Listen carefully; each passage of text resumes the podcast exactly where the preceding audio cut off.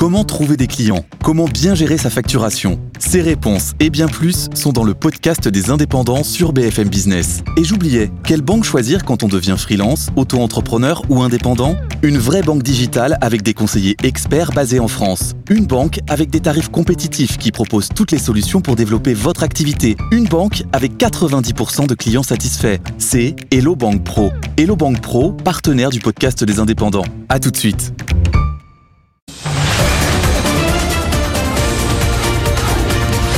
Good Morning Business.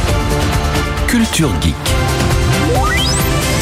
Anthony, ce matin, vous êtes venu avec un ballon, pas n'importe quel ballon, celui qui va servir pour l'Euro 2024. C'est bientôt l'Euro, ça revient régulièrement. Le 15 juin. Voilà, ne le faites 15 pas la juin, moue. euh, Pour ceux qui, euh, qui ont que ça à faire. Euh, il est bardé de le 14 technologie. Ouais, absolument, c'est ça. Il s'appelle Fußball Liebe, l'amour du foot en allemand parce que l'euro ça se passe en Allemagne.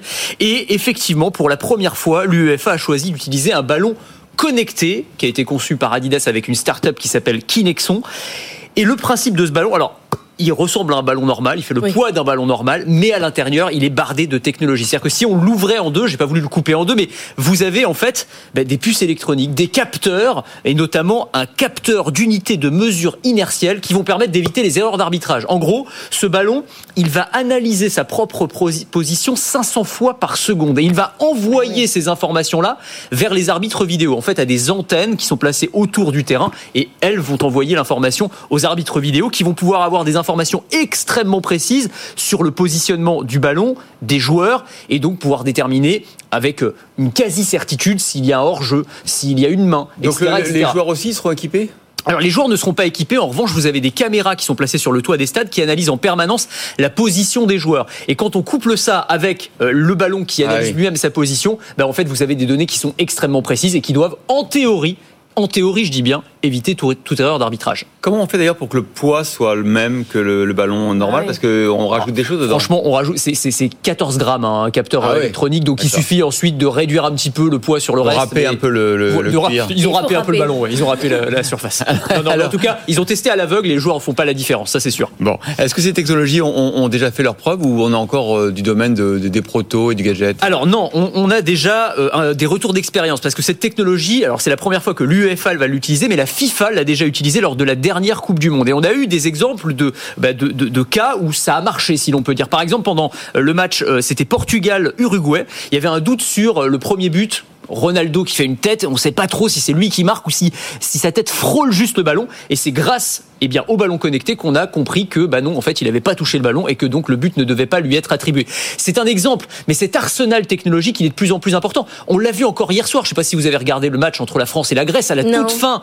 La France, ben non, je sais bien, Laure, mais à la toute fin, la France se voit refuser un but alors que le ballon, il est passé derrière la ligne. On l'a vu. L'arbitre euh, ne l'a pas vu et en fait euh, les joueurs, notamment Antoine Griezmann, demandent plus d'investissement dans la technologie. C'est-à-dire qu'avec la technologie, la goal line technologie, normalement on sait que le ballon a franchi la ligne. Il n'y aurait pas dû avoir cette erreur d'arbitrage si on avait utilisé les bonnes technologies en fait, tout simplement. Ça va rendre le spectateur euh, un peu zinzin. C'est-à-dire qu'il n'a pas fini d'avoir des informations sur la vitesse, les Ah, joueurs. pour les fans de statistiques notamment, ça Ouais. va tout transformer en fait pour les supporters et ça intéresse beaucoup les diffuseurs parce qu'en fait l'intérêt de ces ballons connectés et de tous les trackers qu'on va avoir autour du terrain, c'est qu'on va pouvoir générer des rendus vidéo, des simulations numériques qui vont montrer pourquoi on a pris telle ou telle décision d'arbitrage. Ça va permettre aussi d'avoir des statistiques qui vont s'afficher, si on veut même en réalité augmentée, au-dessus de chaque joueur. C'est-à-dire que quand on regarde le match, on pourra avoir le- les statistiques euh, sur plein de choses, la vitesse, le nombre de sprints, euh, la puissance de frappe, etc., etc. Donc on va en fait scientifiser de plus en plus le sport. Certains disent d'ailleurs qu'on le déshumanise de cette manière. Il y a- tout un débat presque philosophique, mais en tout cas, clairement, la technologie va faire de plus en plus partie du quotidien des joueurs et des spectateurs. C'est bien votre pari pour avoir un troisième écran quand il regardera les matchs. Troisième et quatrième, vous voulez dire. vous voulez vraiment qu'on parle des problèmes personnels? Non, on va faire les cryptos plutôt. Merci Anthony.